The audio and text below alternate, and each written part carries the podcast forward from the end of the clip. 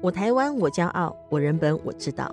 知道我们有太多不知道，知道孩子需要我们知道，知道要让小孩更知道，包括知道他自己。欢迎收听《我人本我知道》。各位亲爱的，大家好，我是人本教育基金会的执行长乔兰。呃，今天呢，呃，欢迎大家收听《我人本我知道》的 Podcast。今天在我人本我知道的单元里头，我们要来呃介绍人本教育杂技，所以我们现场呢就邀请到了人本教育杂技的主编姜思宇。嗨，姜思，大家好。那同时呢，我们今天还有另外一位来宾呢，我是人本教育基金会的教育中心主任雅萍。我们先欢迎雅萍。大家好，我是雅萍。嗯，那姜思雨呢，我们很容易叫他姜思啦，所以大家听到姜思，那就是姜思雨主编的意思哈。那陈雅萍呢，虽然很多人会叫她一姐呢，但是我比较不习惯，她一直摇头。这个一是一二三四的一哦，不是依依不舍的依哦。那我想这是呃，她之所以成为一姐，那有她的抗战哈。那我们今天呢，呃，就是邀请到雅萍，是因为我们要来讨论的呃，人本教育杂记是这一期。这一期是哪一期呢？是三百八十二期，呃，也就是我们在上一集其实有聊过的哈，断开锁链，终止暴力复制的这一期杂志哈。那我们在呃上一集节目当中是呃姜思跟志远来讨论了各国立法的部分。那今天我们要讨论杂志当中这同样这个企划的另外的两篇文章哈。那嗯，其中一篇呢，就是其实蛮有趣的，就是我们在杂志当中呃。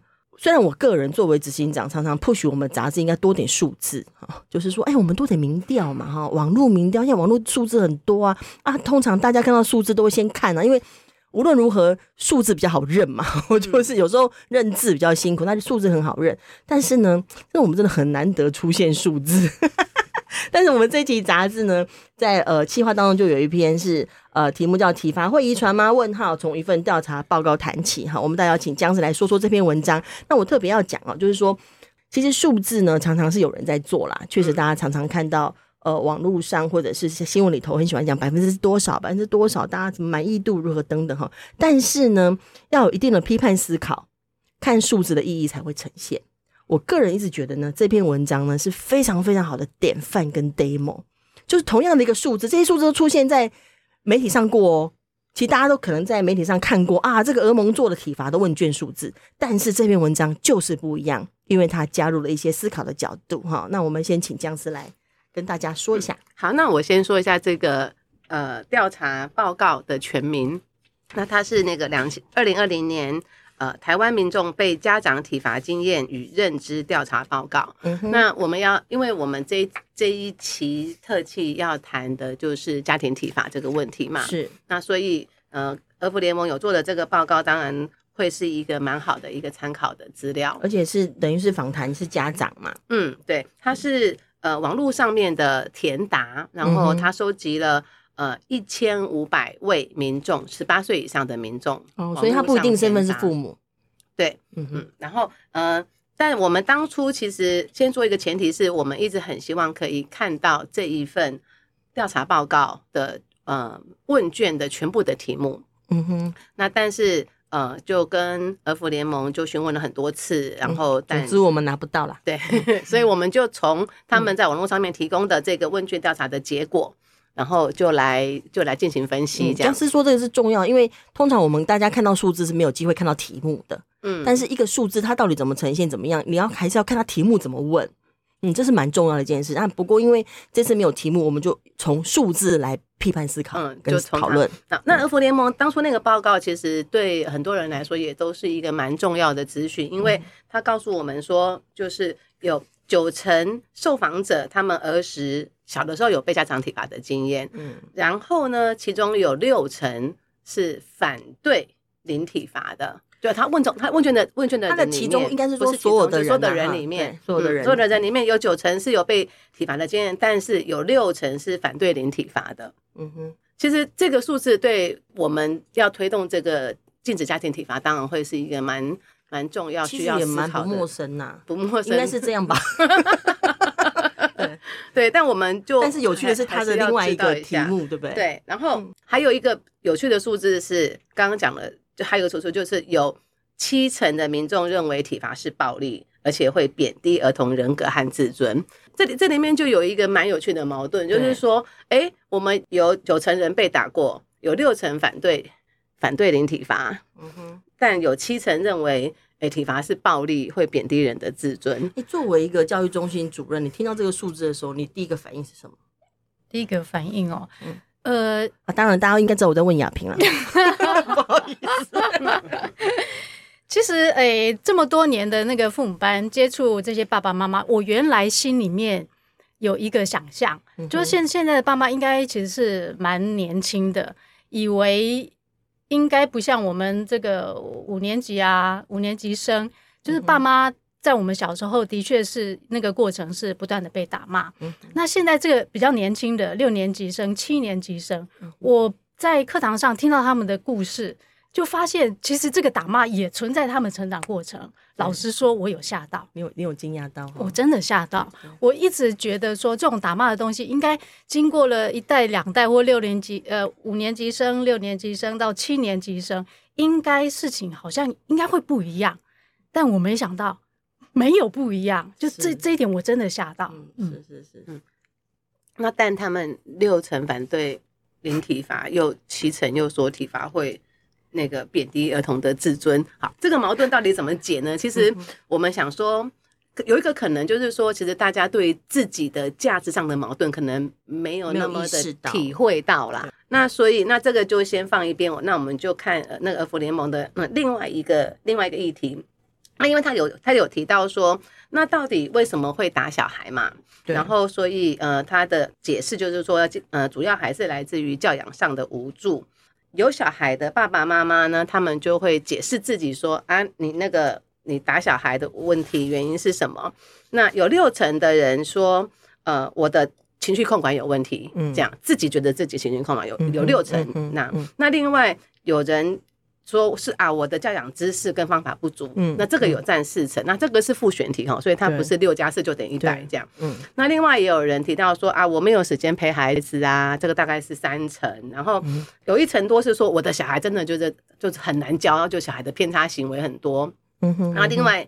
另外一层多，他说他没有教养困境，所以刚刚我讲了六层、四层、三层、一层，哈，就这这样子的光谱里面，其实爸爸妈妈认为我打小孩的原因来自于小孩的偏差行为，其实只有一层多，而大部分的爸爸妈妈会觉得说啊，其实是我不好，是我不够好，情绪不好，是我能力不足，没有时间陪小孩。哇，对，那那这样干嘛打小孩不打自己啊？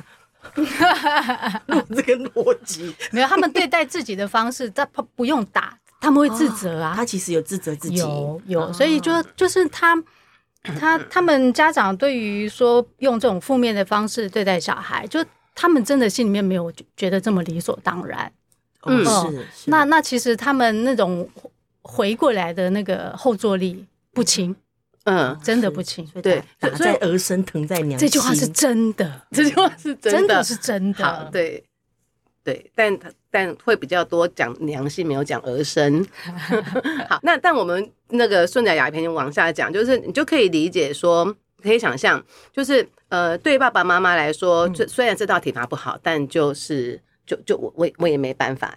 那就有点像是被打多了的小孩，他考不好的时候呢，他不敢说是题目太难，他只敢说是是我没有用功，对，是我不用功，不努力，贪睡贪玩，嗯。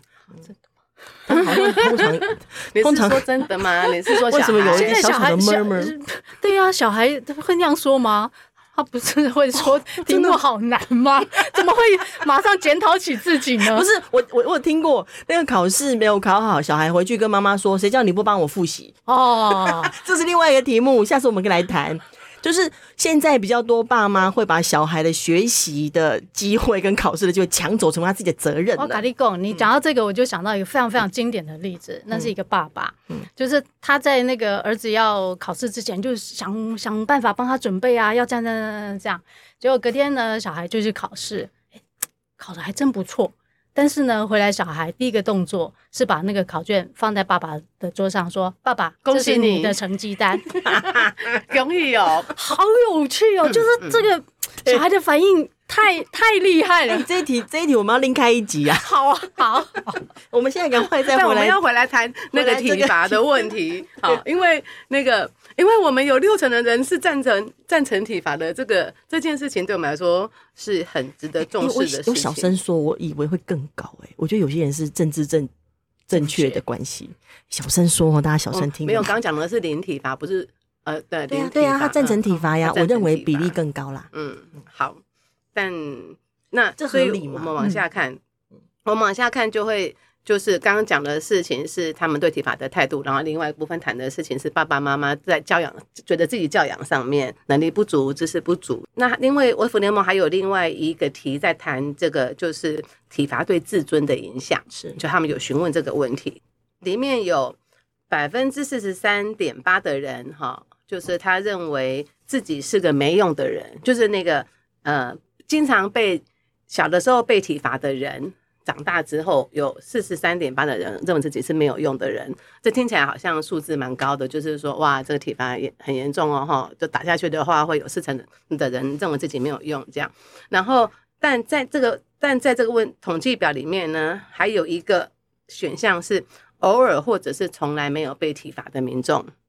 那这群人里面呢，也是有三十六点一的人认为自己。是个没有用的人，嗯，好，那那个，所以我们可以大胆的说，可能我国民众 有四成左右的人就是自尊偏低，再回想幼年经验的时候，感觉就是觉得自己没有用，不管有没有被体罚，嗯，好，那这样搭下来之后呢，那个就似乎可以有一个理论架构出来，就叫做，呃，我的我小的时候被体罚，我的自尊会很，我的自尊就低落了。然后我就没有一个改变我自己的，我就没有一个改变的自信，然后 我就复制了我这个经验，然后我就体罚了小孩。那我这听起来就是说一种一种经验的遗传的感觉啦，对不对？从某角度上看，然后体罚会遗传，因为体罚自尊低落，然后后来造成那个对。但你从某某个角度上看，因为事实上我们很常讲，如果没有被体没有被体罚经验而长大的人，嗯，大部分是反对体罚。对，一般来说，一般而言是这样。一般而言是这样。所以一直有被体罚经验的人，长大之后会支持体罚，嗯，看起来就是一个看起来就对，看起来就是蛮可能的结果，嗯，就是体罚就是会遗传这样。但如果这样子的话，我们就没有运动的那个基因着力点 总不能叫人家不能生小孩吧？那以前还不是绑小脚？其实这样子往下想，一个想法就是说啊，没有没有改变的机会，但另外一个。另外一个想法就是说，你还可以想说，因为毕竟体罚这件事情，它并不是血统上面的遗传，它就是价值上面的失落。那而且我们可以看到，就是整整篇报告其实看起来，我想那个自尊跟自信是呃蛮重要的一个关键，就是一个人有没有一个人有没有自信可以改变自己，是一个蛮重要的关键。这样子，那所以我们就。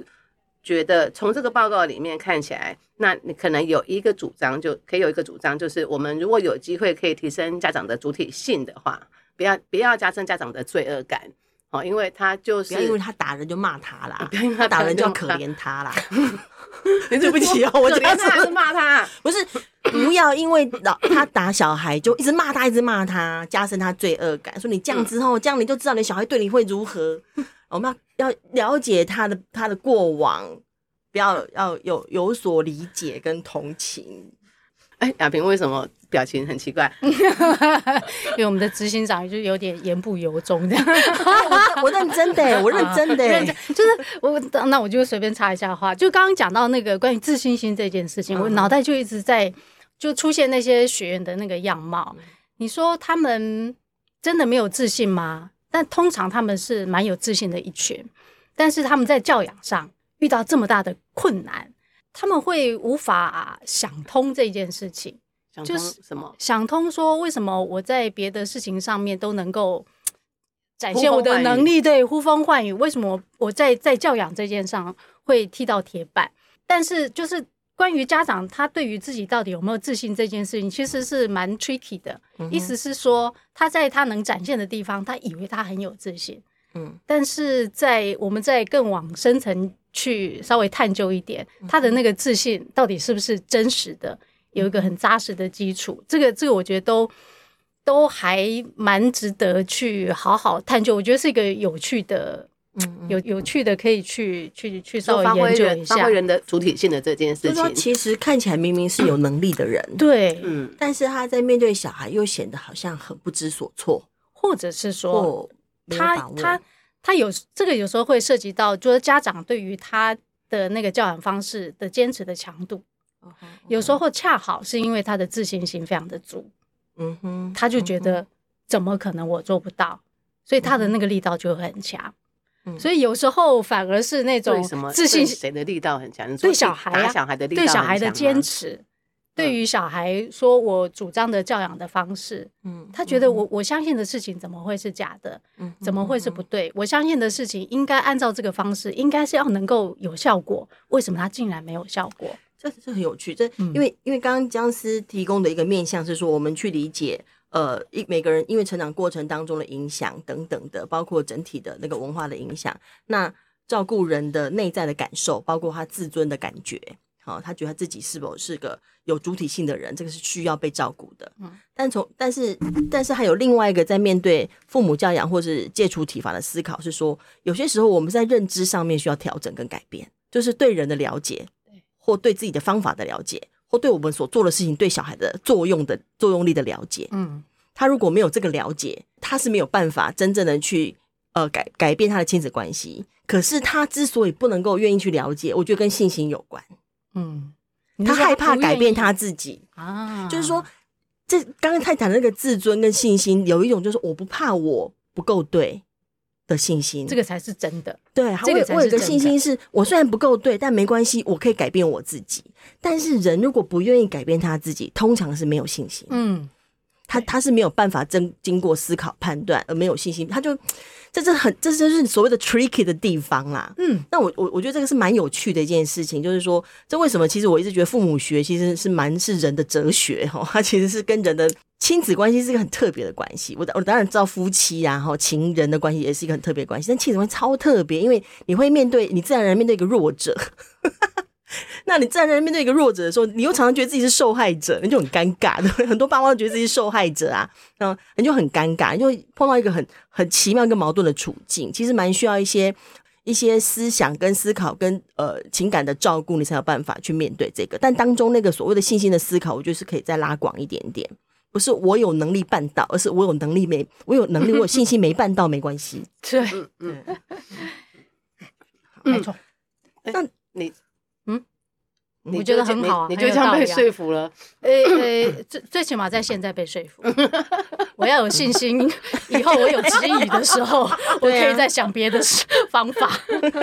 这样哈，但是我们往下，因为刚刚就谈到了对父母的部分，其实我们在杂志当中也有个有些文章是呃，也是在照顾爸爸妈妈的嘛，哈，就是。我们在这在这一起杂志当中，因为是在探讨呃断开锁链、终止暴终止暴力复制，那我们当然也比较多是呃大家是在思想上啦、认知上啦，还有对这个人的理解上的讨论跟探讨。但是我也相信，刚刚我们所聊到的那个人有没有自尊啊，自尊低不低落啦，还有整个人成长过程的影响啦，还有包括就是说信心呐、啊、哈这些等等的这些事上，还有一些角度可以去理解跟看待。嗯，就在我们另外一期杂志会谈到。好，就在我们另外一集的 podcast 在谈创伤知情的时候，我们将会来讨论一下这件事情。但我们今天会比较多，还是聚焦在呃我们所我们的这次的的企划所提到的这个终止暴力复制的这个部分。哈，那我们我们还有一点时间呢，我们还来讨论一个题目哈，因为刚刚已经呃连父母成长的部分也稍微聊到了哈，但是我还是还是这是这是一个我每一次我都会想的问题啦，就是事实上这一期杂志因为四月号，我们当时扣着四三零国际不打小孩日。嗯那我们推四三零国际不打小孩日，从二零零六年到现在已经非常多年了嘛。好，零六年、零七年就开始推国际不打小孩日，每一次从零六年到今年，每一次只要讲国际不打小孩日，就有人会说有没有国际不打大人日啊？哈，有没有国际不打家长日啊？好像当我们打女人日好了，对，好像我们只要谈一下，还要照顾儿童权利啦等等的，就会有大人。他也不是有时候是半开玩笑，可是在半开玩笑有一种真实的心情，就是啊，那我嘞，我嘞，那你们为什么呃只说与孩子立约？那要不要叫小孩与大人立约嘞？哎，你们怎么看待这种人的反应跟心情啊？不过刚刚那个乔兰讲说，就大人有委屈的这件事情，的确是很很很真实的那个心情，然后那但是其实我很很想就先分享一下那个有一个那个妈妈的那个那个例子哈，刚刚讲到说呃关于体罚呀，或者是教养方式会会遗传的。这个学员其实还蛮有趣，他其实一直回来上课。他原来最刚开始是对于那个女儿的成绩就一那种很很糟很糟，他其实非常非常的焦虑。就那他其实回两三年都一直有回来上课。然后呢，有一有一天就忽然收到他的讯息，说：“哇，亚萍，我跟你讲，我那个女儿呢去参加那个学校的那个某个不知道什么什么考试，她竟然能够冲到校排前五名。”嗯嗯，那这是他以前完全都无法想象的事情。那我就问他说：“你当初为什么会来父母班？”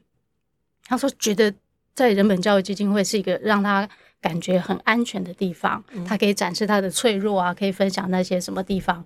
然后，但是他说他其实一直在上课过程当中，呃，不仅是他自己，那他也会看到别的学员会有会有这样的同样的一个感觉，说哇，你们那么尊重小孩，不可以打骂小孩，都要先照顾小孩的需求，小孩。”应该会烂掉吧？他心里面一直有这个疑虑哦，但他同时有另外一个想法出现。他说：“看起来不像啊，比如说人本的讲师，小孩都没有烂掉啊，人本教育基金会都还活得那么好啊，所以这个应该一定有个什么，嗯，他还没有真正抓到。所以他在这个一路过程，他从来虽然他做不到，但他从来都没有放弃过。我说：那你这个中间，如果在没有上课的过程，你你都怎么办？他说：我都会把。”我们以往在上课过程当中，我们来往的那个信件，因为我们会有作业，来往那个信息非常非常频繁，这只有在人本教育的父母班才做到这件事情。嗯、回去给你收广告费，好，真的。然后他就会把那些信件拿出来，不断的那个再再看再看，然后再再再去弄懂它。然后他以往对于小孩。真的是非常坚持，要按照他的方式啊，到处帮他找家教啊，到处干嘛干嘛。但他说他用了我们的方法之后，就发现他依旧希望小孩能够有好成绩，但是他想的路径已经不一样了。以往是他安排的，但他他那天竟然讲出一句话是说，当小孩有信心，他就可以到得了你希望他到的地方。我觉得哇，这这句话其实其实非常非常非常的厉害。然后呢，他说以往骂小孩的时候，比如说他遇到小孩不叫人，他会骂的还蛮难听的。他说你不叫人是会死吗？但是当那时候他在骂人的时候，他觉得是理所当然，因为他以前他的爸爸骂他跟骂畜生一样。嗯，但是他现在说他还是有时候会骂小孩，但是他觉得骂的比较心安理得。我我觉得这这个心安理得这四个字出来有非常非常重大的意义哦，嗯哼嗯哼，我有很细致的地方。对呀、啊，骂小孩骂的心安理得。对，那个那个心安理得，就我们没有鼓励要骂小孩，但是他那个心安理得，因为意思是因为他其实这个这个妈妈跟小孩的关系是他一直扒着小孩。嗯哼，OK，他一直觉得我对你那么好，你也应该要这样对我。嗯、但小孩通常都不理他，所以他其实心心情是非常非常受伤，嗯、所以他也会担心，他有时候骂小孩啊，小孩会不理他，会、嗯、会记仇，所以他心里面一直有这个障碍。嗯哼，但是他现在竟然能够说他骂小孩，但是骂的心安理得。其实因为他没有要做人身批评跟伤害啦。对，而且就是他心里面一直要要去。对于这个亲子之间关系的那个那个担心跟不确定，其实他是放下的，嗯、他才会觉得他骂小孩骂的心安理得。嗯、我就觉得这个这个这个过程的那个变化，其实让我觉得哇，嗯哼，非常非常惊人，嗯，这样子。其实父母的转变是真的会蛮惊人啊，嗯、就人的转变都惊人啊。就如果你在青少年基地看到是小孩，你就 觉得小孩会觉得好惊人，很动人，很惊人。啊、那你如果是在森林小学或者是像我们梯队，觉得这小孩。真不得了，他明明就应该要生气翻桌子，他竟然可以忍耐自己，忍耐个一小时。好，然后或者是看到爸爸妈妈，他其实以他过去成长的过程经验，他所累积的语言跟反应模式，他真的可以用更多更伤害人的方式，但他去觉察自己的状态，然后慢慢的去放下那种锁链的的的捆绑。我觉得都看到人内在成长的力量，我觉得是非常的惊人的。嗯，那那事实上就就杂志的推动或杂志所要提的东西。呃，我们在谈那个终止这个暴力的复制，其实我们为的就是去除掉一些让我们的这种惊人力量能够展现的阻碍。嗯，有一些事情会阻碍我们力量的展现，但是但是如果这些阻碍可以多剥掉一点，那我们那个人的那个内在的那个成长的力量跟主体的力量的发挥就会更动人了。嗯，那我们最后哦，因为时间是有限哦，加拍谁哦，那个 僵尸还有没有什么关于这期杂志要跟大家介绍的内容？好，但因为刚刚我刚刚正在看这个大吼大叫的企鹅妈妈，嗯，这个标题这样子，哈，有好在好多年前的书了吧？有有一个绘本《大吼大叫的企鹅妈妈》，然后反正就是那个 妈那个妈妈就叫小孩起床之类的，然后然后小孩就魂飞魄散，就到飞得到处都是这样。那个那绘本好可爱，好可爱，好可爱。但是呢，那绘本出来的时候，在父母圈造成了一个很大很大很大很大很大的回响，就是说为什么不能生气？啊，发那个我生活那么的困苦，我那个心压压力那么大，我那个那个让我发泄一下又不会怎样。那我就觉得很有趣，就因为刚刚在想，为那个四三零说有没有不打家长日？就是呃，其实真实的来说，当然大家都是生活上面的辛苦人嘛。哦，真实的来说，我们每我们每一个人都承担了很多事情在身上了。那当然，当我们很希望可以呵护小孩的时候，其实不代表我们不要，我们没有要呵护这个父母。但是我们会需要有更多的力量一起来照顾我们的家长跟我们的小孩，那这样子才有可能真的促成零体罚的发生。那所以其实那个杂技里面，当时我们有访问好几个立法委员，范委委员就特别说，就是一旦我们真的有机会可以立法禁止。家庭体罚的时候，政府就可以投入更多的资源在 在这个事情上面。嗯、那就养，就俗话就是养一个小孩要全村要全村的力量嘛。嗯、那我们的确很希望这个事情可以发生。嗯嗯嗯，OK，非常谢谢亚萍跟僵尸今天在呃我人本我知道这当中，我们来讨论人本教育杂记的四月号的特辑哈。那呃。其实我我们在这个杂志当中有特别提到，因为刚刚在僵尸所介绍那篇文章里面，就在讲那个数字里数字的秘密哈，如何看这数字的批判思考。那在论述当中，我提到就是关于呃，我们也许在整个推动呃。